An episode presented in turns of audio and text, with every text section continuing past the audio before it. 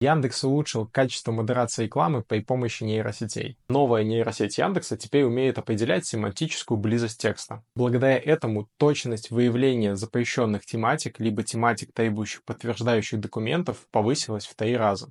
На данный момент она применяется в таких тематиках, как БАДы, алкоголь, табак и любых других пограничных либо запрещенных тематиках. Например, теперь для классификации рекламы в БАДах берутся данные с официальных реестров. Яндекс научился при помощи Яндекс GPT находить эти данные и сравнивать их с официальными источниками. Поэтому, если вы работаете официально, то вам будет проще проходить модерацию. Однако, если вы работаете серыми и пограничными тематиками, то это усложнит вам жизнь.